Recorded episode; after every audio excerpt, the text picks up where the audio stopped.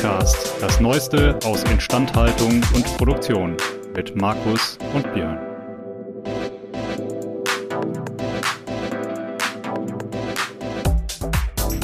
An dieser Stelle ein Dank an unseren Sponsor, denn dieser Podcast wird Ihnen präsentiert von Belfor DHD.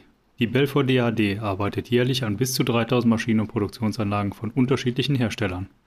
Das macht die Belfor DHD zu dem Dienstleister, wenn es um die herstellerunabhängige Wartung, Reparatur und Überholung von Maschinen und Produktionsanlagen geht. Mehr Infos zu unserem Sponsor finden Sie über den Link in den Show Notes. Herzlich willkommen hier zurück bei unserem kleinen FVI-Podcast. Mir gegenüber sitzt zum einen der allseits bekannte, immer grinsende, diesmal mit einem fantastischen Chianti von 2019 ausgestatteten Markus Ahorner. Und wir haben einen wunderbaren Gast, und zwar den Christian Wenske. Hallo Christian. Ja, hallo. Schönen guten hallo, Abend. Wir sind schon ein bisschen fortgeschritten von der Zeit, ja. ja, das kann man so sagen. Also äh, das ist auch kein Geheimnis. Wir zeichnen hier gerade so gegen 19 Uhr auf. Äh, dementsprechend ist auch der Chianti durchaus angebracht, muss man so sagen. Selbst wenn man morgens mit dem Auto zur Arbeit fährt, äh, können wir hier schon Chianti trinken. Das ist überhaupt kein Problem. Christian, die Frage, die ich allen Gästen als allererstes stelle. Was führt dich in einen Instandhaltungspodcast? Ja, was führt mich in einen Instandhaltungspodcast? Ähm, schlussendlich ist wirklich ein Stück weit ähm, auch der Lebenslauf. Also ich muss sagen, dass ich an sich die ähm, meiste Zeit meines äh, Berufslebens in der Instandhaltung verbracht habe. Äh, sei es in der äh, Instandhaltung von, äh, ich sage jetzt mal, fahrenden äh, Geräten und äh, vielleicht auch bei stationären Anlagen, aber schlussendlich war ich immer irgendwo in der Instandhaltung unterwegs und daher natürlich auch das ähm, hochgradige Interesse daran ne? und ähm, natürlich auch das ähm, Interesse an der Fortführung davon auch, weil es so ein Stück weit natürlich auch eine Passion und ein Stück weit auch ein Steckenpferd von mir ist einfach. Ne? Ja. Das führt mich vielleicht zu euch, ja. Ja, okay. Vielleicht mal ähm, so was, was waren deine Tätigkeiten, die du bisher in der Instandhaltung ausgeführt hast oder in, in den Bereichen der Instandhaltung so im weitesten Sinne? Ja, also im, äh, in dem weit, im weitesten Sinne, man kann es auch relativ konkret machen. Äh, ja. Begonnen habe ich, äh, waren es, äh, ich sage jetzt mal Triebzüge und ja. äh, Loks, die ich instand ja. gesetzt habe. Ähm, und das, äh, ich sage jetzt mal mit dem ganzen Equipment, was da außenrum noch dazukommt, also sehr, sehr elektrotechnisch, sage ich jetzt mal, aber auch damals schon ein Stück weit auf Daten basieren, muss man auch sagen. Ne? Also auf, auf Daten, die, ähm, die dortmals versendet wurden, auf die man sich dann einfach ähm, ähm, im gewissen Sinne vorbereiten konnte in der Instandhaltung. Also dass man sagt, auf den Daten basierend kann man schon mal ähm, Ersatzteile zum Beispiel bereitstellen, die ja. dann irgendwo ausgetauscht werden. Und ich sage jetzt mal, das ist so ein bisschen diese, diese mobile Instandhaltung, sage ich ja. jetzt mal, wo ich unterwegs war. Ne? Und in, im anderen Sinn waren es halt einfach Produktionsanlagen, ne? wo ja. man halt äh, gewisse, gewisse Dinge produziert hat, die mhm. möglichst natürlich unterbrechungsfrei laufen sollten.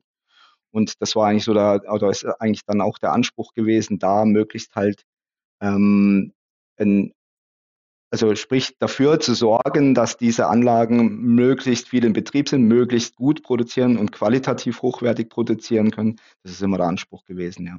Ja. Gut, ja, damit passt du quasi perfekt hierhin. Ähm, Dein Background ist mittlerweile ähm, stark auf dem, auf einem Produkt, was gerade in, in chemischen, prozesstechnischen Anlagen ähm, eine, eine große Rolle spielt, insbesondere im Bereich der, äh, der Durchflussregelung, sprich Ventile. Ähm, vielleicht sagst du so, wo, womit du dich im Moment so beschäftigst und was, was Themen sind, die, die dich derzeit umtreiben. Ja, absolut. Also ich bin äh, seit 16 Jahren beschäftigt bei einer großen Messen-Regeltechnik-Firma die, äh, ich sag jetzt mal, den Ort, die in Frankfurt beheimatet ist. und, ähm, und da ist halt ganz einfach klar, die, die Kernkompetenz ist dort die ähm, Mess- und Regeltechnik im Bereich mhm. der Ventiltechnik natürlich, also alle, ähm, wir sagen immer, ähm, die Regelungstechnik für ähm, alles, was im Fluss ist. Also sprich, ja. das können Gase sein, Flüssigkeiten, aber auch Pasten, ähm, ähm, ich sage mal, können sich sogar so Mörtel vorstellen. Also alles, was irgendwo im Fluss ist, was geregelt werden kann. Ja. Das äh, machen wir mit unseren äh, Regelarmaturen. Ja. Und das ist eben die Kernkompetenz. Und da hat man natürlich dann auch ähm, einen bunten Blumenstrauß, sage ich jetzt mal, von Möglichkeiten und von Lösungen, die da äh, noch einen Mehrwert dazu natürlich bieten. Ne? Ja. Und da sind wir dann auch in Richtung Instandhaltung oftmals unterwegs, wo man sagt, okay, ja. Ich möchte ja auch da möglichst den Betrieb sicherstellen, also dass ich einen sicheren mhm. Betrieb habe. Ja. Und natürlich auch die Produktion in, der, in dem Sinne einfach sicher habe und qualitativ hochwertig. Ja, vielleicht machen wir einen ganz kleinen Exkurs, weil ich glaube, ein, ein größerer Teil äh, auch unserer, unserer Zuhörerschaft kommt vielleicht nicht aus dem Bereich der Prozesstechnik. Und man muss tatsächlich sagen, wenn man das erste Mal Ventil hört, denkt man immer, oh Gott, das ist ja total langweilig und, und total trivial. Ne? Also mhm. das ist so die, die erste Assoziation, die ganz viele Leute haben, äh, wenn, man, wenn man ihnen das erzählt, wenn man aus, dem, aus der diskreten Fertigung kommt. Äh, ich komme ursprünglich mal daher, mittlerweile äh, eher in der Prozesstechnik beheimatet. Ähm, vielleicht mal ganz grob so den, den Aufbau, die Kernkomponenten eines klassischen Ventils ist ja nicht nur der Ventilkörper, sondern auch so, so ein paar äh, Randparameter und was zum Beispiel auch die, die Einflussgrößen sind, die sozusagen nachher ähm, ja, die notwendige Instandhaltung eines solchen Ventils ähm, dann auch ja, beeinflussen oder indizieren können. Ich glaube, das ist ein ganz guter Einstieg. Ja, klar, klar noch, noch, eine kleine, noch eine kleine Randbemerkung vielleicht. Ja. Also ich habe ja mal im Anlagenbau angefangen und da machst du einen Strich bei der Planung auf, auf einem, auf einem Fließbild. Das Fließbild nennt sich P und ID. Und dann macht man zwei Dreiecke dran. Das geht ganz schnell. Dann schreibt man noch drunter ein D und ein N, also zwei große Buchstaben und dann macht man die Zahl 500. Mhm. Das, das dauert genau eine Minute und dann hat man, glaube ich, ein paar 10.000 Euro mit einem Schlag ausgegeben, weil das Ding so groß ist wie ein Haus. Also ist tatsächlich so, durch manche Armaturen kann man durchlaufen, sag ich jetzt mal so. Aufrecht durchlaufen, ja. ja. aber vielleicht zu, zu deiner äh, Frage oder vielleicht zu deinem, deiner Anregung. Es ist tatsächlich so, dass ähm, man auf dem ersten Blick das wirklich trivial aussieht, wenn man sagt, naja gut, da geht äh, irgendwo ein, ein, Medium rein, da kommt ein Medium raus und ja, dazwischen drin passiert irgendwas. Ne? Hm. Ähm, jetzt gibt es natürlich ähm, oder man muss einfach dazu sagen, diese, diese Armaturen sind immer, wenn man jetzt vom Produkt her ähm, äh, sich das betrachtet, immer erklärungsbedürftig.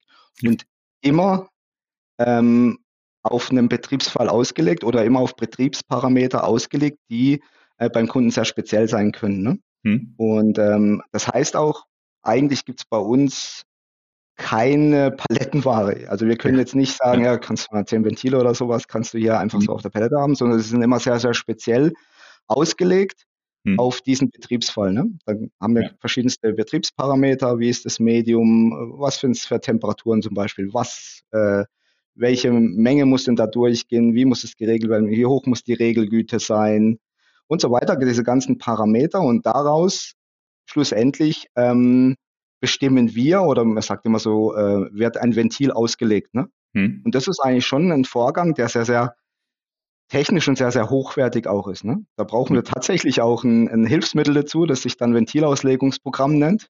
Ja. Das füttern wir natürlich und ähm, im besten Fall wirft uns das natürlich die optimalste Armatur für diesen Anwendungsfall dann einfach raus. Ne? Ja. So, so funktioniert es schlussendlich. Und da gibt's halt dann aber auch schon dort, also wenn man jetzt nur diese Parameter sich ausgeben lässt, gibt's dann natürlich auch schon wieder eine ganz breite Spielwiese. Ähm, wie kann ich diese Armatur ausführen? Das fängt zum Beispiel an in den Werkstoffen. Welche Werkstoffe mhm. kann ich verwenden? Ist auch vielleicht jetzt von den, von den äh, Parametern abhängig, also von den Medien und von den Temperaturen zum Beispiel. Was brauche ich für Anbaugeräte? Welche Art von, äh, von Antrieben, sage ich jetzt mal, also wie ja. diese, diese äh, Armatur bedient wird oder wie sie bewegt wird, brauche ich da? Habe ich da Pneumatik? Habe ich da Hydraulik? Habe ich da Elektrik? Wie äh, steuere ich das an? Was brauche ich aus der Armatur wieder für Informationen zurück? Also schon ein Wahnsinnsvarianz da dabei. Ne? Also das macht es auch wirklich mhm. so interessant und macht es auch wirklich so ein Stück weit halt auch anspruchsvoll. Ne? Das ist ja. so. Auf jeden Fall. Vor allen Dingen ein Faktor kommt meines Erachtens nach schon sehr, sehr schön raus, nämlich dadurch, dass es quasi kein keine Standardware ist, ähm, kommen wir natürlich zu einem Lieblingsthema äh, der Instandhaltung, nämlich der Bevorratung von Ersatzteilen und ähnlichem. Also diesen, diesen Wurf können wir jetzt, glaube ich, jetzt schon mal aufmachen. Ich glaube, äh, sozusagen vom Erzählstrang macht das jetzt erstmal keinen Sinn, ähm, das sofort aufzumachen. Aber äh, wir hatten im Vorgespräch schon darüber gesprochen, dass ihr euch jetzt natürlich diesem Thema nähert, ähm, dass ihr eurem Kunden vor allen Dingen auch die Möglichkeit bieten wollt, ähm, neben der eigentlichen Armatur halt vor allen Dingen auch äh, mehr in die Instandhaltung ähm, und den Support beim Betrieb der Armaturen einzusteigen. Ähm, was waren da so die ersten Schritte, die ihr unternommen habt, um das euren Kunden zu ermöglichen? Naja, also es ist ja an der Stelle wirklich so, ne, wenn man jetzt wieder von dem, wo nochmal darauf zurückkommt, wo, wo wir gerade eben waren, dass es halt eine wahnsinnig große Varianz an sich gibt. Ne? Da ist es so ein bisschen der, der naheliegendste, äh, äh das naheliegendste Thema, wie grenze ich denn diese Varianz überhaupt ein? Ne? Hm. Wie, wie mache ich es mir möglichst einfach ähm, für einen Betreiber oder jetzt für, für, für, äh, für den Anlagenbetreiber oder für die Instandhaltung vor Ort, einen gewissen Vor, ähm, Ersatzteilvorrat überhaupt ähm, sinnvoll bevorraten zu können. Ne? Also mhm. ohne jetzt hier den Rahmen zu sprengen, ne? Ja. weil das sind ja alles Kosten, die irgendwo da auflaufen und auch, auch Teile, die man ja zuordnen muss, schlussendlich. Also da wird es ja immer mehr dann, dann, irgendwo. Also das ist mal so ein, so ein Knackpunkt, wo wir, wo wir oftmals mit den Kunden im Dialog einfach sind, wo wir sagen, okay, was können wir tun, dass wir diese Varianz, die jetzt vielleicht bei der, beim Engineering damals, wo die Anlage gebaut worden ist, jetzt gar nicht so in Betracht gezogen worden ist, weil da geht es ja im ersten Sinne erstmal darum, die, die Applikation zu bedienen. Hm. Und da hat man vielleicht auch noch gar nicht diesen, diesen, ich sage jetzt mal, diesen großen, diesen Blick fürs Große und Ganze, ne? Ja. Weil da vielleicht Anlagenteile von, ja. von da zu, dazu gebaut werden, von dort dazu gemacht, ach, man braucht da nochmal eine, eine Dampferzeugung ja. oder sowas. Und da kommt dann alles zusammen. Und irgendwann ist man dann halt mal dann so weit, dass man sagt, naja, jetzt muss ich aber doch mal gucken, äh, was habe ich denn überhaupt hier über alles verbaut? Ja. Und vielleicht kann ich es mir da einfacher machen bei der Bevorratung oder bei der Instandhaltung generell, wenn ich diese Varianz begrenze und schlussendlich dann nachher ähm, auf, ähm, auf bestimmte Geräte, die vielleicht mehrfach eingesetzt werden können, dann auch zurückgreifen kann. Ne? Oder Ersatzteile, die für viele Geräte passen, einfach äh, das in der Form einfach begrenzen. Ne? Ja. Das äh, denke ich mal, ich glaube, zumindest aus meiner Erfahrung, gerade dadurch, dass in, im, in der chemischen Industrie äh, Anlagen ja durchaus auch eine etwas längere Lebensdauer haben und der Engineering-Zyklus nicht immer unbedingt eine gerade Linie war, ähm, glaube ich, entsteht schon allein an diesem, an diesen äh, Feedbacks und, und an diesen Erweiterungen dann irgendwie immer wieder, äh, immer wieder Punkte. Ähm, darf ich, darf ich mal kurz reinspringen zu dem Thema ja. Ersatzteile? Ja. Also äh, es gibt ja diesen famosen Begriff der Rohrklasse und der Armaturenklasse. Sagt uns allen das was oder soll ich das mit zwei Sätzen erklären? Erklär es einfach mal, weil ich sag mal so, selbst wenn es uns allen was sagt, ähm, gibt es bestimmt Hörerinnen und Hörer, die froh sind, wenn sie noch was, mehr, was lernen oder völlig, was, völlige Begeisterung. Also genau, das Thema, das springen, jetzt, springen jetzt jubelnd auf und sagen endlich. Also das Thema Rohrklassen, Dichtungsklassen, Armaturenklassen sorgt für massive Begeisterung bei allen Rohrleitungsplanern. Also Sie können sich gar nichts Schöneres vorstellen. Im Prinzip kann man sich Folgendes denken. Ähm, so eine Chemie- oder Kraftwerksanlage, die sperrt ja relativ viel Medien ein. Und bei Druck und Temperatur, das kann also beliebig unangenehm oder gefährlich werden, wenn da mal was passiert. Also sagt man, der, der das einsperrt, dieses Rohr oder das Armatur, die Armatur oder das, also alle, alle Dinge, die jetzt irgendwie so medienführend sind, die müssen ja ausgelegt werden. Hm. Und meistens gibt man das auch einer Prüfgesellschaft zum nochmal nachrechnen. Man legt das also selber auch mit gefährlichen Zahlenvarianten und allem aus. Und dann designt man so eine Art Baukasten. Das ist wie so ein Lego-Baukasten. Es gibt nämlich viel, viel mehr Teile auf dem Markt, die man kaufen kann, äh, als man tatsächlich für die einzelnen Aufgaben immer braucht. Es gibt unzählige Werkstoffe, wie Christian eben schon gesagt hat, unzählige Typen, unzählige Dichtungen. Also es ist unendlich. Und diese Unendlichkeit versucht man einzugrenzen und macht einmal sich diesen Baukasten den rechnet man sich einfach aus und aus dem bedient man sich dann. Und das Interessante an der Geschichte ist jetzt, viele Firmen benutzen den Baukasten nur vorne beim Design hm. und vergessen den dann. Mhm. Und eigentlich kann man den total super nutzen für alle Phasen des Lebenszyklusmanagements. Macht aber nicht jeder. Also das ist so ein lästiges Übel, da ist eigentlich so viel Potenzial drin. Aber weil das so lästig ist, macht man das nur einmal im Leben. Jeder ist froh, wenn er es danach nie wieder hört. Und deswegen geht dann der Ersatzteilgedanke immer verloren. Das ist eigentlich eine ganz lustige Geschichte. Ja, das ist absolut so, ne? Und dann eben, wie wir vorher gesagt haben, ne, die sind natürlich die Anlagen, äh, ich sage es mal, da sprechen wir oft mal gerne von 30 Jahren, die da in Betrieb sind ne, oder vielleicht sogar länger. Und äh, eben, und es wird halt immer wieder umgebaut, erweitert und so weiter und so fort. Ne? Und dann ist es natürlich eben, sind diese, diese Rohrklassen natürlich, wo da natürlich bestimmen, was schlussendlich eingebaut wird schon, ne? oder was kann an der Stelle eingebaut werden, auch von Werkstoffen. Aber es gibt trotzdem immer diesen breiten Blumenstrauß, den man da überall hat, ne? weil man ja. halt immer auf die Applikationen schlussendlich auch schaut. Ne? Ja. Ähm, das heißt aber jetzt zum Beispiel für, für die Standardisierung, die ihr macht, ähm, ihr macht das gemeinsam mit euren Kunden. Also ihr nehmt quasi auf, welche Armaturen verbaut sind, erstellt einen Katalog der derzeit verbauten Armaturen und schaut dann quasi anhand der Engineering-Daten oder was nehmt ihr zur Hand, um, um dann quasi zu, zu, zu schauen, was ihr vielleicht auch optimieren und verbessern könnt oder vereinheitlichen könnt? Also das können jetzt ähm, ich sage jetzt, man sagt mal so, es können mehrere Phasen sein. Ne? Hm. Also im ersten Augenblick guckt man sich natürlich wirklich an, was ist denn vor Ort? Ja. Ne? Also was, was haben wir denn da? Ähm, ähm, und da findet man oftmals auch schon mal, ähm, ich sage es mal, Synergien so in vielleicht in den Anlagenteilen, wo man sagt, ah, da habe ich ja das Ähnliche verbaut wie da, da habe ich das Ähnliche verbaut wie da, habe es aber vielleicht jetzt für jede Anlage einzeln bevorratet. Schlussendlich ist es dasselbe. Kann da schon mal vielleicht auch ein bisschen reduzieren. Das ist so eine, so eine Vorgehensweise, wo man sagt, erstmal auf jeden Fall die Daten sammeln und diese halt einfach sich mal angucken, ja, oder die, die, die verschiedenen Typen von den Armaturen auch.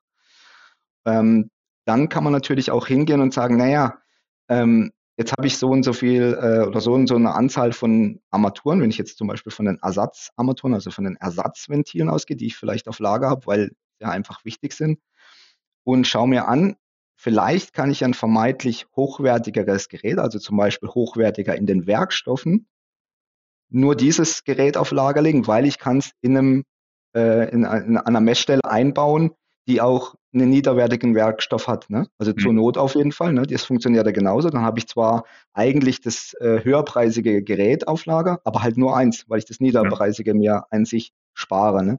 Mhm. Da kann man hingucken, ne, dass man solch, sowas tut. Dann geht es vielleicht noch weiter in den einzelnen Komponenten, hm. weil äh, es ist ja immer so, ne, wenn, wenn, jetzt die Anlage wirklich auf die Applikation ausgelegt wird, dann sucht man ja immer das Optimum. Ne? Ja. Also das Optimum, äh, was äh, die Applikation bedienen kann, aber auch das, äh, das Optimum im Preis, natürlich. Ne? Ja. Also man, man, man, versucht ja immer das möglichst Wirtschaftliche dann auch zu machen. Ne? Das ist aber nicht unbedingt nachher in der Standhaltung das, äh, das Optimale weil ich eine, eine, zum Beispiel, könnte man jetzt einfach mal äh, in den Antrieben gucken.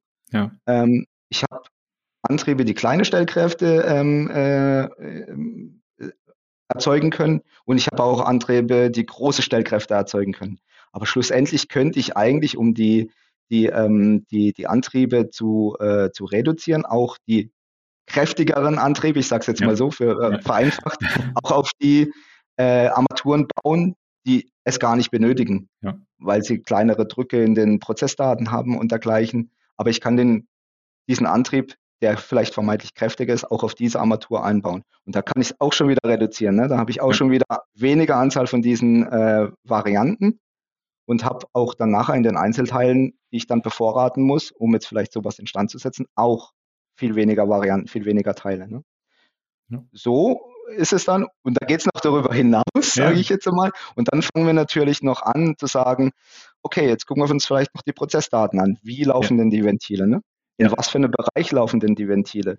Können wir da nochmal optimieren und da nochmal vielleicht nochmal die Varianz eingrenzen, dass ich sage, okay, man, man, kann ja da auch, ein, ein, ein, ich sag jetzt mal, eine, also die Innenteile vielleicht auch so einsetzen, dass sie mehrere Applikationen bedienen können ja. in einem breiten Spektrum und es funktioniert immer noch.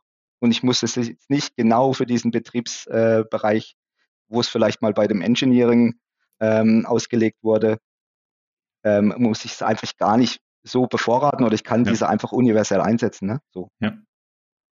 Ja, gut. Also klingt, klingt nach einer spannenden, spannenden Aufgabe. Ähm, Habt ihr dafür schon eine Systematik oder macht ihr das, das primär manuell? Also guckt da jemand, da guckt jemand manuell drauf und, und äh, macht die Optimierung sozusagen selber, nehme ich an. Ne? Ist tatsächlich so, ne? Dass wir, dass wir da drauf gucken, weil es so schon sehr, sehr individuell ja. ist. Ne? Also man kann halt diese, ich sage es mal, diese, diese breite Anzahl von Applikationen, ja, das kann ja jetzt in der Chemie, in der Pharma, in Lebensmitteln, das sind alles ganz andere Anwendungen und da muss man schon, schon sehr genau und sehr spezifisch hingucken, was macht der Kunde eigentlich und, und ja. äh, was braucht er im Endeffekt. Ne? Ja, gut. Okay, also dann, dann haben wir jetzt quasi unser Lager optimiert, dass, dass wir eigentlich nur noch das brauchen, was wir in irgendeiner Form ähm, ja nicht wegstandardisiert bekommen haben oder nicht nicht kostenoptimal wegoptimiert bekommen haben. Jetzt können wir aber quasi noch einen weiteren Schritt gehen und einmal sagen, okay, können wir nicht irgendwie erkennen, ob Ventile sagen wir mal, langsam verschleißen, bald, in, bald ausgewechselt werden müssen und oder sogar schon defekt sind. Ähm, was macht ihr in diese Richtung? In diese Richtung. Also es ist tatsächlich auch der Punkt, wo mhm. meistens es auch beginnt, muss man ganz ehrlich sagen. Okay. Ne? Also wir beginnen tatsächlich nicht unbedingt in der, ja. in der Standardisierung von den Lagern, mhm. sondern fangen eigentlich auch dort an, dass wir sagen, was haben wir denn in den Anlagen ähm, für, ähm, ich sage jetzt mal, Daten vorhanden, mhm. auf die wir uns stützen können. Ne? Und das ja. sind bei uns natürlich die Anbaugeräte, die halt ähm, vermeintlich intelligent sind, die, ja. an, die sich an den Armaturen befinden, angebaut sind, die dort eine Regelaufgabe übernehmen. Aber ich sage jetzt mal auch den Finger am Puls der, ähm, der Armatur haben. Hm. Und natürlich ähm, über ihren Lebenszyklus diese ganzen Daten natürlich sammeln. Ne? Also da gibt's, hm. ein, ein, ein, ich sag's mal, eine Diagnosesoftware, die auf den Geräten selbst läuft und die läuft okay, an ja. sich unabhängig davon, ob man dieses natürlich nutzt oder nicht. Also dieser, wie man es so schön, schön, schön, schön, schön gesagt, ja. Diese, dieser Datenpool ist eigentlich da. Das ist ja. wirklich tatsächlich so, weil die Geräte es eigentlich schon immer konnten, oder schon immer ist natürlich übertrieben, aber sehr, sehr lange konnten und fleißig Daten sammeln. Und wer hat sie eigentlich genutzt schlussendlich? Naja, wenn unser Kundendienst irgendwo äh, ein Ventil in Stand gesetzt hat, hat er sich natürlich die Daten angeguckt. Aber die Endkunden sehr, sehr selten, sage ich jetzt mhm. mal. Ne? Ja. Und, ähm, und diese, ich sag mal, diese Blackbox möchten wir halt gerne für unsere Kunden öffnen. Ne? Ja. Und sagen, ihr habt eigentlich schon alle Daten vorhanden an euren Armaturen. Ja. Ihr müsst sie einfach nur nutzen oder wir nutzen sie natürlich gerne für euch hm. und geben euch dadurch Hinweise, was ist denn wo zu tun. Ne? Ja. Und, und das ist eigentlich so das, wo wir dann an sich so den ersten Kontaktpunkt oftmals haben. Ne? Weil ich, wir hatten es jetzt eben im Vorgespräch auch schon, die, die, die Menschen oder die, die, die Mitarbeiter, die sich in den Anlagen bewegen, mhm. die sind schlussendlich sehr, sehr wenige geworden. Ne? Früher hat man vielleicht noch jemanden gehabt, ja. der da nochmal was geschmiert hat und da mal geguckt hat, oh, da tropft's oder, oder, oder wie auch immer. Äh, schlussendlich ist es oft so, dass man in den Anlagen überhaupt niemand mehr sieht, ne? der da wirklich ja. durch die Anlagen läuft. Und dann ist man doch schon sehr froh, wenn man irgendwo eine Basis hat, wo man dann sagt, okay, da, da kann ich Aussagen über den Zustand der Armaturen treffen. Ne? Ja. Und da, das ist eigentlich der, der, ich sage jetzt mal, der Punkt, wo wir oftmals zuerst ins Spiel kommen. Ne? Ja. Und wir dann sagen, ja, das können wir auf verschiedenste ja. Art und Weise natürlich. Ne? Ja. Wir, wir haben ja immer diese Frage, die halt dieses Besitzes, diese, oder sagt man Neudeutsch Ownership? Also wem Governance. Wem Governance, oh, Governance genau. Ownership. Sehr, sehr denglisch. Ähm, Christian, wem, wie, habt ihr Diskussionen mit euren Kunden, wenn ihr solche Daten, weil du sagst, eigentlich haben die ja schon immer Unsere Geräte haben schon immer Daten geliefert. Wem haben die gehört? Äh, sind das eure und ihr wertet die für den Kunden aus? Das sind so diese typischen Fragen in dem Geschäft. Das sind ja manchmal auch so Killerphrasen, muss man auch sagen, die dazu dienen, bloß nicht mit irgendwie Data Science anzufangen. Aber wie würdet ihr das euren Kunden erklären? Sind das die Daten des Kunden und der sagt, ja, wir werten die jetzt aber trotzdem für dich aus, sind aber deine, auch wenn du gar nicht drum gebeten hast. Was ist euer Ansatz dort? Also es ist natürlich so ein ein, ein riesen Diskussionspunkt, den man da natürlich aufmacht. Das ist absolut so, ne? Ähm, ähm, Gerade in dem Kontext, wo gehen denn die Daten hin, ne? Hm. Ja. Äh, äh, möglichst möchte man sie natürlich vor Ort halten. Ja. Das ist, ist tatsächlich so, ne? Also ich, ich die, die, der Kundenkreis, in dem wir uns natürlich bewegen, ist sehr, sehr konservativ, muss man auch wirklich sagen. Das sagen die auch von sich selbst, das ist so, ja. ne?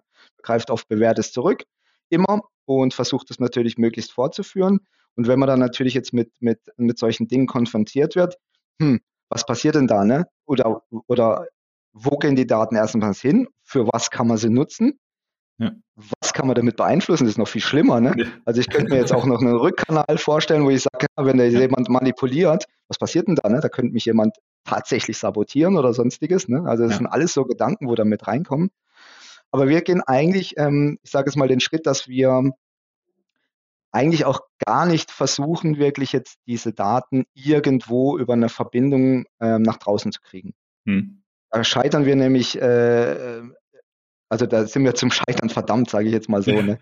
weil die, die ganze IT-Security, wo da hinten dran hängt, die, die lässt es einfach nicht durch. Das ist unendlich schwer und das, das kann man auch verstehen, absolut nachvollziehbar. Ja. Ne? Ja. Es ist einfach unendlich schwer. Also suchen wir eigentlich nach Lösungen, wo wir sagen, wie können wir es vor Ort machen. Ne?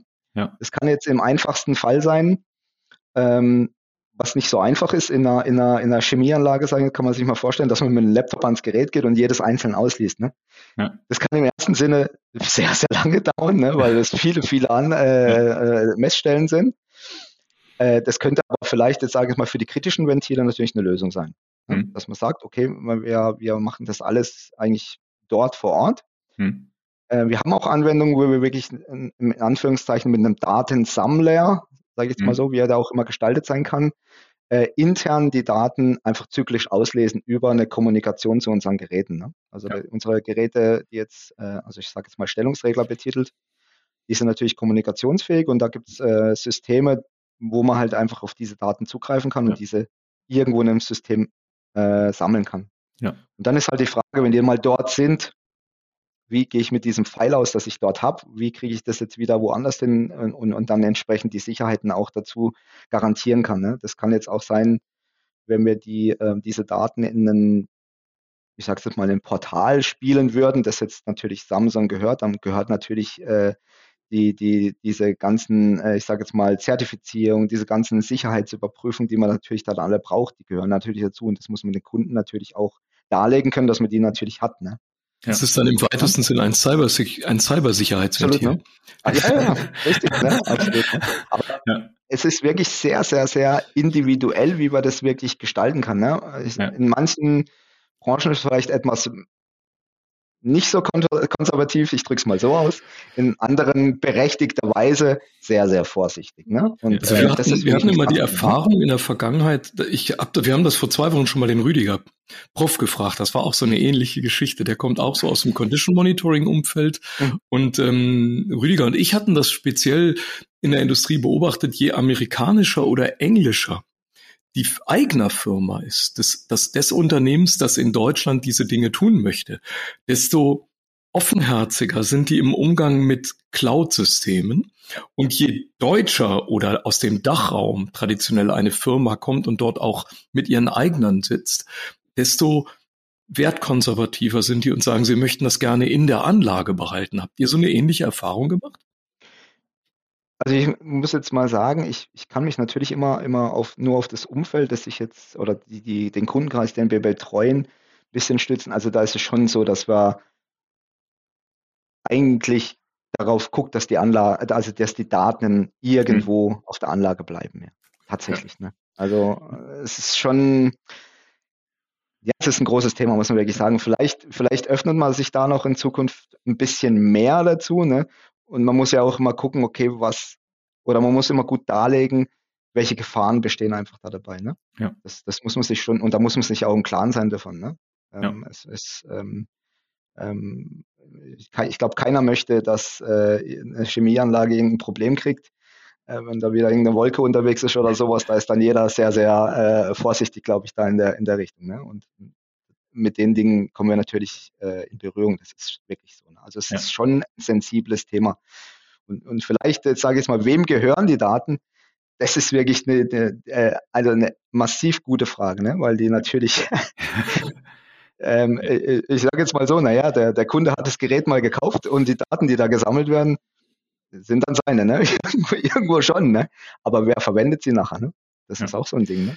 Ja, ja das, das, das Interessante an der Sache ist natürlich, dass Daten verbrauchen sich ja nicht. Ne? Also ich sag mal so, in dem Sinne, äh, dass, dass, dass mehrere Leute quasi die gleichen Daten verwenden, ist ja in dem Sinne kein Problem. Ne? Ich glaube, die, die, die spannende Frage ist vielmehr die, die wir eben auch schon mal diskutiert haben. Ähm, wie sieht's aus mit Cybersecurity und vor allen Dingen, wer könnte im Zweifelsfall auf Daten zugreifen, auf die er nicht zugreifen soll? Ne? Ich glaube, das mhm. ist vielmehr die Frage, oder zumindest aus meiner Erfahrung. Es geht weniger um die, die Verwendung der Daten, sondern eher um die Sicherung, ähm, dass, dass Daten überhaupt nicht nach außen kommen. Ne? Wobei äh, vielleicht nochmal ein, ein kurzer Sprung zurück. Ich, auch aus meiner Erfahrung selbst ist äh, eigentlich, dass Daten aus irgendwelchen Feldgeräten beliebiger Natur herauszubekommen, ist schon mal die erste Aufgabe, die absolut non-trivial ist. Ähm, also äh, die, die einzige Möglichkeit, die es ja im Moment gibt, überhaupt irgendwie komplexere Daten auszulesen, ist äh, in den meisten Fällen hart.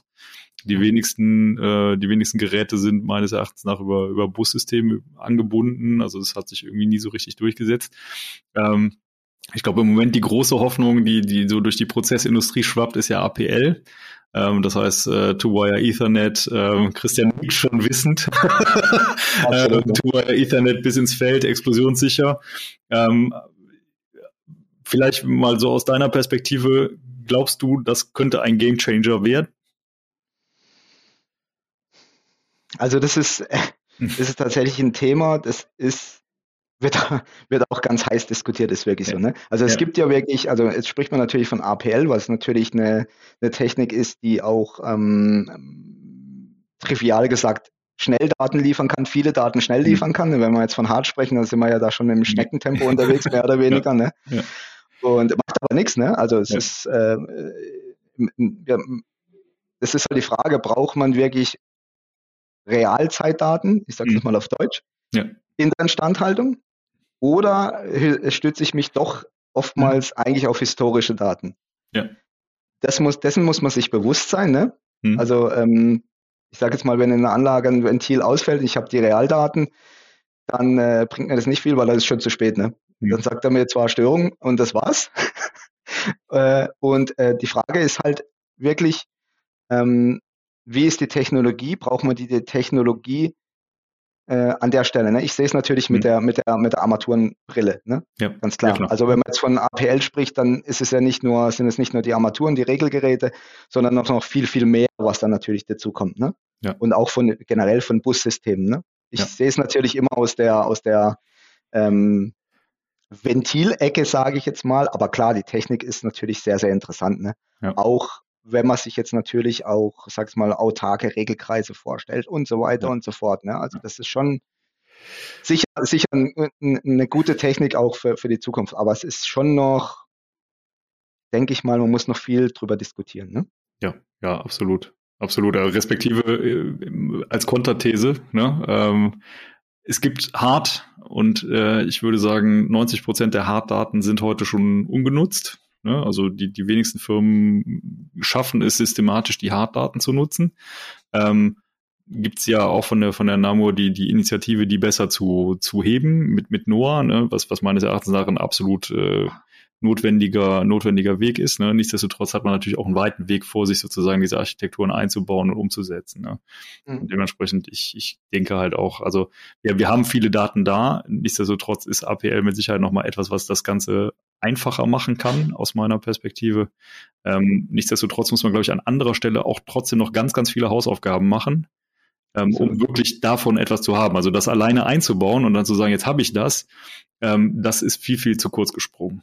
Der Markus wollte noch etwas zu Real Daten ja, das ist ja mein Lieblingsthema. Ja. Ähm, ich ich habe das ja, ich weiß nicht, ich glaube, das Ding hat schon so ein Bart, da rasselt unten im Keller die Wickelmaschine. Aber wir, wir haben ja immer diese zwei industriellen KI-Verfahren, die sich, die sich immer bewähren. Das eine ist, ich kann nach diesen Outliern gehen und sagen, hier sind irgendwie Ausreißer und ich klassifiziere die als du bist nicht erwünscht. Darüber mache ich dann statistisch Mengenausfälle immer für den glücklichen Fall oder unglücklich, je nachdem aus welcher Brille, äh, dass es in der Vergangenheit genügend Ausfälle gegeben hat, an denen ich ein System trainieren kann. Ich habe aber auch oft genug diesen umgekehrten Fall, dass ich ein Verhaltensmodell der Anlage aufbauen muss. Da ist in der Vergangenheit nie was kaputt gegangen. Ähm, in dem Fall lernt das System natürlich strikter an den neu reinkommenden Daten, weil sich das Verhalten ja zur Stunde, zur Sekunde, zur Woche ändern kann. Und dann sind Realdaten Gold wert. Also historische Daten zum Antrainieren des Systems, Realdaten zum Fortschreiben des Verhaltensmodells. Ich glaube, es hängt davon ab, wie träger ein System ist. Ja. Also wir haben das Ganze gesehen, meine zwei Extrembeispiele waren die berühmte Dampfturbine bei einem sehr, bei einem sehr großen äh, Elektrizitätswerk die sind flott. Also mhm. wenn da was kaputt geht, dann bist du froh über Realdaten, die da irgendwie im, teilweise im, im Hundertstel Sekundentag kamen. Wenn du sie dann noch verarbeiten kannst, bist du ein König in dem Geschäft. Und das Trägste, was wir bisher erlebt haben, war ein Katalysator. Da muss man sich vorstellen, ist jetzt nicht ein Autokatalysator, sondern ein Chemiekatalysator.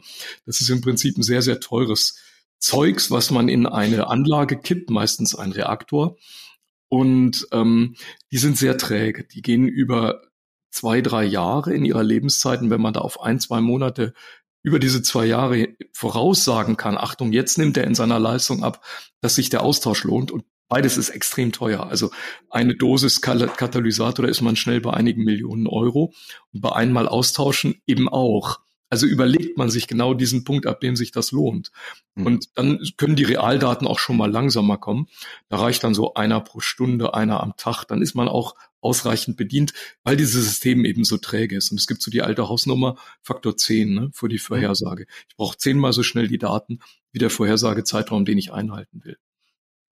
Und dann, dann hat man so eine Größenordnung, wo man irgendwie beginnt, über Realdaten zu verfügen und mit denen hauszuhalten. Also bin ich auch absolut bei dir, ne? Es kommt halt eben darauf an, was möchte ich dann damit machen, ne?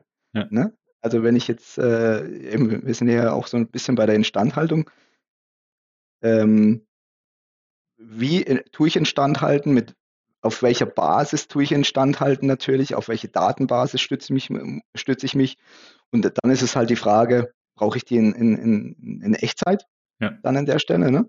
Oder brauche ich sie einfach nicht, ne? Und wenn wir jetzt natürlich von dem Betrieb von der Anlage sprechen, dann kann es natürlich hochgradig Sinn machen, absolut, ne?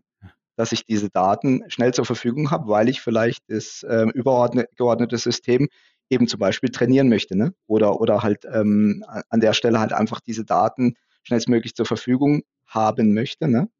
Und mhm. dann kann es hochgradig Sinn machen. Und dann kommt so eine Technik natürlich, ähm, äh, ich sage jetzt mal, da macht die hochgradig Sinn, ne? Mhm. Aber man muss sich, denke ich, auch immer so, so ein Stück weit auch in, im, im Klaren sein.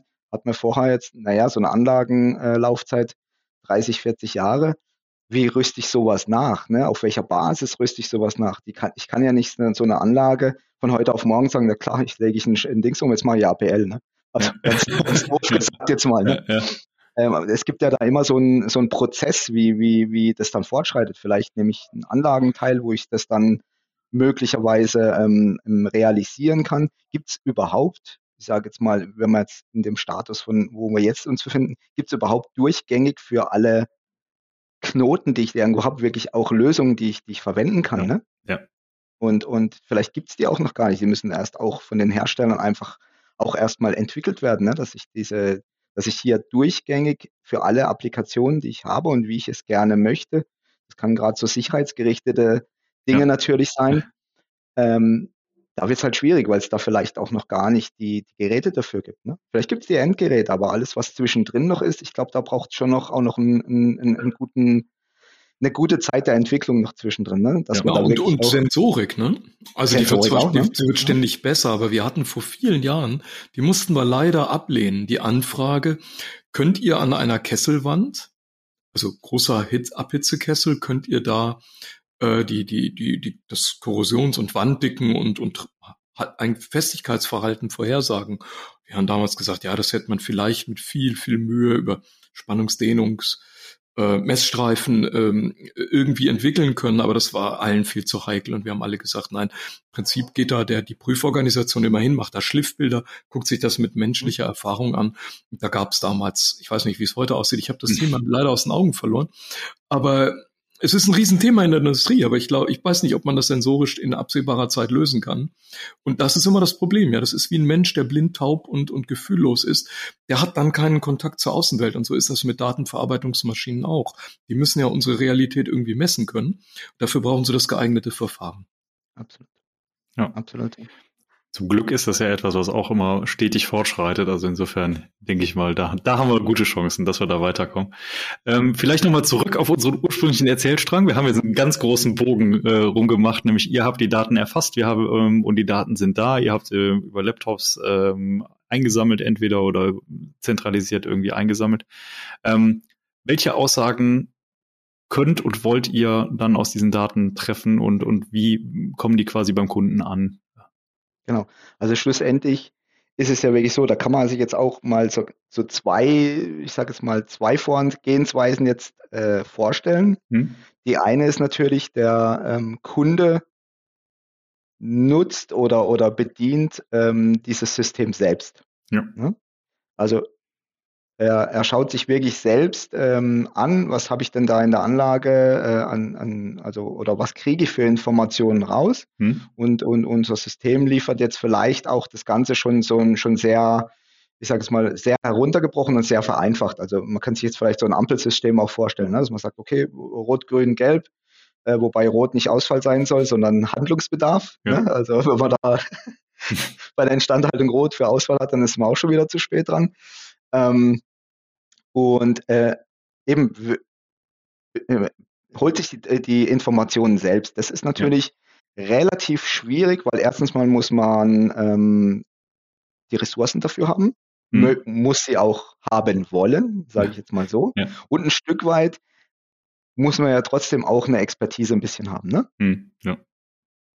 von dem her, äh, von dem, also, also aus dem äh, Standpunkt heraus ist es eher dann so, dass man sagt, nein, äh, lieber, lieber Hersteller, ne, also mhm. jetzt zum Beispiel wir, wir möchten gerne, dass ihr uns sagt, was ist denn da das Problem, was müssen wir tun, wo müssen wir was tun und das Ganze ähm, möglichst noch äh, in irgendeiner Form belegen können, ne? über ein Dokument, äh, dass, da man, dass man sagt, okay, es gibt eine grobe Übersicht im ersten Sinn mal, hm.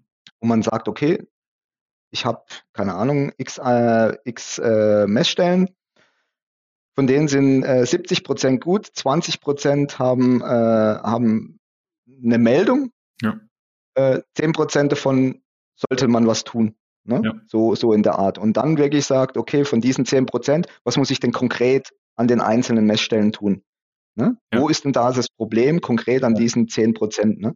Und das kann in diesen, diesen 10 Prozent kann es für jede Messstelle ein anderes Problem sein, ne? logischerweise. Ne? Also ja. an einer Stelle schwingt ein Regler, an einer an anderer Stelle äh, merke ich, ja, das, äh, da gibt es eine Blockade, das, da gibt es eine Ablagerung vielleicht, das, das Ventil kann nicht mehr richtig schließen. Äh, da an einer anderen Stelle habe ich die Zyklen überschritten, wo wir als Hersteller äh, sagen, okay, jetzt haben wir aber die Zyklen erreicht, wo die Verschleißgrenze mhm. erreicht ist. Ähm, also so in der, äh, diese Vorgehensweise ist eher die, die, die man antrifft, ne? dass man sagt, wir, man, man stützt sich auf den Hersteller und sagt, ja. der hat die Expertise, das sind diese, äh, das sind äh, die Geräte, die er entwickelt hat, die er auch testet in seinen Testzentren, ja. da ist die Expertise. Ne? Und ähm, also das ist eher das, wo wir antreffen und wo wir eigentlich auch schlussendlich auch die Dienstleistung dann liefern, ne? wo wir sagen, nein, wir liefern die Information ja. und äh, möglichst dann halt einfach so präzise, wie es nur irgendwo möglich ist. Ne? Ja. Mal eine, eine, eine Frage aus einer ganz anderen Perspektive. Ist es meistens so, dass ihr das euren Kunden anbietet und quasi sie darauf aufmerksam macht, dass das möglich ist? Oder kommen mhm. mittlerweile Kunden sogar zu euch und sagen, wir haben ein Problem damit, wir haben keine Leute mehr, die durch die Anlage laufen. Habt ihr eine Lösung, die uns das vereinfacht? Es gibt tatsächlich wirklich beides. Ja. äh, oftmals ist es aber ähm, ein bisschen auch ähm, ja, branchenabhängig, sage ich ja. jetzt mal. Oftmals ist der Sicherheitsgedanke hinten dran auch. Ne? Okay. Dass ja. ich sage, ähm, in einer kompletten Anlage, ich bin lieber, äh, sage ich jetzt mal, viel zu früh dran und, mhm. und äh, riskiere aber auf keinen Fall einen Anlagenstillstand. Ja. Das ist die eine Spielwiese, wo man sagt, okay, da wäre es vielleicht auch sogar so, dass wir auf den Kunden zugehen und sagen, ähm, wir, wir können das. Hm. Ne? Aber, äh, aber da ist es auch genauso häufig, dass, der, dass da auch die Möglichkeit gesucht wird. Hm. Ähm, die andere Sache ist oftmals dann so, dass es einen Problemfall gibt. Ja. Und man dann sagt zum Beispiel, okay, wir finden jetzt äh, von außen gesehen keine Lösung für dieses Problem oder wir sehen die Problematik nicht, warum sich das jetzt so darstellt. Ne? Ja. Und dann gehen wir eigentlich dahin und sagen, okay, jetzt habt ihr aber da an der Armatur einen intelligenten Stellungsregler, intelligenten Anführungszeichen natürlich, ja. äh, einen elektronischen Stellungsregler, der, äh, der mit einer gewissen Software, sage ich jetzt mal, und einer gewissen Sensorik ausgestattet ist. Und lasst uns diese Daten doch einfach mal mitverwenden und mit mhm. betrachten. Mhm. Ja? Und dann äh, schauen, können wir daraus noch eine Aussage treffen und dann vielleicht im, im zweiten Schritt nochmal sagen, okay, wir haben das und das gesehen.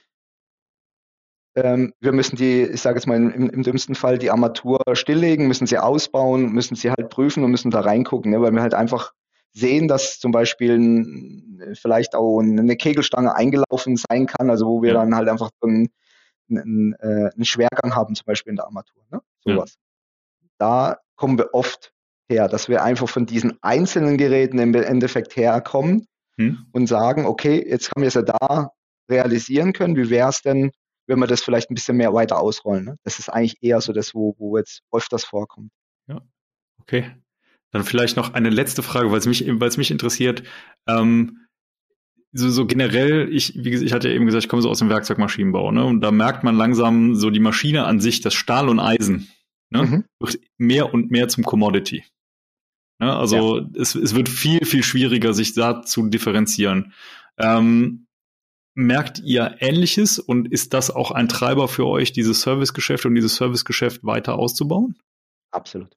Absolut. Also es ist ja vielleicht in dem Zusammenhang oder aus dem Fokus gesehen, dass es halt ein Mehrwert ist. Ne? Ja, ja genau. Also ja. Ich, ich würde jetzt mal sagen, ja, es gibt natürlich spezielle Regelventile, spezielle Armaturen, mhm. die vielleicht jetzt nicht so viele Hersteller können, ja. aber so der, ich sage, der Mainstream, da gibt es eine Vergleichbarkeit und die kommt natürlich immer mehr, ne? Ja. Ganz klar, ne? Also da sind es mhm. vielleicht ganz feine Nuancen, die einem unterscheiden, ähm, äh, wo man sich dann wirklich ähm, ja von einem Marktbegleiter vielleicht an der Stelle unterscheiden kann. Die Frage ist immer, braucht man diesen Punkt als Kunden wirklich, wo ja. man sich unterscheidet oder nicht? Und da ist es natürlich extrem wichtig, dass wir sagen, ähm, was können wir für, ein, für einen Mehrwert mhm. obendrauf noch liefern, den ihr vielleicht auch sogar schon habt, ja. weil ihr die Geräte schon verwendet und wir können dann nochmal was für euch tun.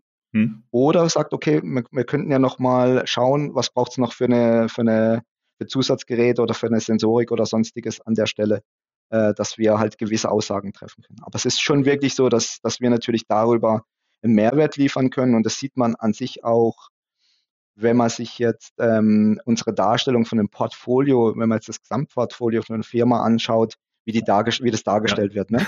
Ja. dann sieht man das einfach, dass es echt in diese Richtung geht, dass man sagt, man möchte diesen Mehrwert für unsere Kernkompetenz, wirklich die Komponenten natürlich, einfach in einer anderen Art noch bieten, ob das Softwarelösungen sind oder dergleichen. Ne? Ja, also ich, ich muss ehrlicherweise sagen, was ich immer eine spannende Sache finde. Ne? Ähm, ihr seid natürlich als der Hersteller von Ventilen oder ich sag mal bei anderen Equipments wären es auch andere Dinge. Ne? Ihr wisst natürlich auch immer am besten, wie die Konstruktion des Teils selber aussieht. Ne? Also ihr wisst ja am besten, wie funktioniert das, was sind äh, sozusagen auch die, die Dinge, wo es am ehesten scheitern kann. Ne? Schwachstellen ist jetzt das falsche Wort, weil das würde irgendwie so ein bisschen äh, bisschen den Eindruck erwecken, dass es irgendwas gibt, was, was quasi äh, schlecht ist, aber man, es gibt halt an jedem technischen System irgendwo eine Stelle, die halt das schwächste Glied ist. Ne? Das, das ist, glaube ich, in, liegt in der Natur der Sache. Ähm, und ich glaube, das kann man einfach als der Hersteller einer eines, eines technischen Systems immer am besten äh, beurteilen. Ne? Und dementsprechend, glaube ich, ist halt auch genau mit diesem Mehrwertgedanken und diesem Servicegedanken ähm, kombiniert mit der technischen Expertise, ähm, halte ich das halt für eine sehr, sehr wertvolle Kombination, muss ich sagen. Ja, es ist absolut so. Ne? Man hat halt, als Hersteller weiß man halt, was wirkt sich auf was aus. Ne? Genau, ja. Das ist halt einfach das, ne? Es braucht ja. jetzt keine Schwachstelle vom Produkt ja, sein, genau. sondern man weiß einfach, welche Faktoren, die jetzt von außen einwirken, äh, Regelungstechnik ja so schön Störgrößen, ne? äh, wirken sich wie auf, auf vielleicht auf meine Armatur einfach aus. Ne? Und das, das, das ist schon das, ne? Wenn man den Hersteller selber ist, weiß man es einfach. Ne? Ja. Wunderbar. Christian, wir sind am Ende unseres Podcasts angekommen. Äh, wir könnten wahrscheinlich noch stundenlang weiterreden und uns in die technischen Details vertiefen. Wenn dich nach dem Hören dieses Podcasts jemand erreichen möchte, wie kann er oder sie das tun? Also ein sehr guter Kanal ist auf jeden Fall LinkedIn. Okay. Also da erreicht man, erreicht man, mich sehr gut. Ja. Ähm, da bin ich auch relativ präsent, sage ich jetzt mal. Ähm, das ist ein guter Kanal, wenn man mich, mich äh, sehr gut erreichen kann natürlich. Und ansonsten ja, ich sage jetzt mal, die, die Kontaktdaten können wir vielleicht auch äh, noch, noch mal preisgeben. Das ist eigentlich nicht das, das Problem, weil auf LinkedIn sieht man sie auch, ne? Okay. Also von dem her gesehen. Also ähm, ja, also das sind eigentlich so die Kanäle, wie man mich am besten erreichen kann, über LinkedIn sicher. Ne? Ja. Wunderbar. Ja, ich sage mal so, ich kenne noch zwei weitere aus diesem Podcast, die man auch sehr gut über LinkedIn erreichen kann. Äh, dementsprechend ist das halt der Lieblingskanal, den wir verlinken. Ein ähm, guter Gesellschaft. genau, genau. So, da wir am äh, am Ende des Podcasts sind, kommt die traditionelle Frage. Markus, der FOI, als der Producer dieses Podcasts, was hat der im Angebot? 16.12. Was passiert am 16.12.? 16.12. ist der Tag, den sich jeder im Kalender grün und in allen schillernden Farben. Äh, die sind dann übrigens auch erlaubt bei uns. Also wir dürfen in allen Farben senden. Äh, markieren sollte, denn da ist der FVI Campus diesmal mit umwerfenden Themen zum Energiemanagement. Also wer da nicht dabei ist und dann noch ein Kilojoule zu viel verbraucht, der ist selber schuld. Besser hätte ich es nicht sagen können. Dementsprechend, ähm, das ist, glaube ich, ein Angebot, äh, das man nicht ablehnen kann. Teilnahme wie immer kostenlos. Wir werden auch in den Show Notes diese Veranstaltung nochmal verlinken, respektive die, die kostenfreie Anmeldung, äh, ganz unkompliziert über ein äh, Online-Formular und dann einfach dabei sein und sich Informationen holen und schlauer werden. Dementsprechend, wir sind ganz am Ende unseres Podcasts angekommen. Christian, dir vielen, vielen Dank für deine Zeit, für deinen Input, äh, für dein Wissen und äh, ja, die gute Unterhaltung. Ja, ich sag vielen Dank, hat mega Spaß gemacht. Ging jetzt auch wahnsinnig schnell vorbei die Zeit, muss ich mal wirklich sagen. Und wie, wie, du schon gesagt hast, werden wir wahrscheinlich noch können stundenlang weiterreden. Hat sehr, sehr viel Spaß gemacht. Wunderbar. Euch beiden. Das freut, das freut uns sehr. Ja, wir, wir bedanken uns auch ganz herzlich. Ganz super, Christian. Vielen Dank. Dann bleibt mir ganz zum Schluss eigentlich nur noch unseren Hörerinnen und Hörern zu danken und eine schöne Woche zu wünschen und bis zum nächsten Mal. Tschüss. Tschüss. Tschüss.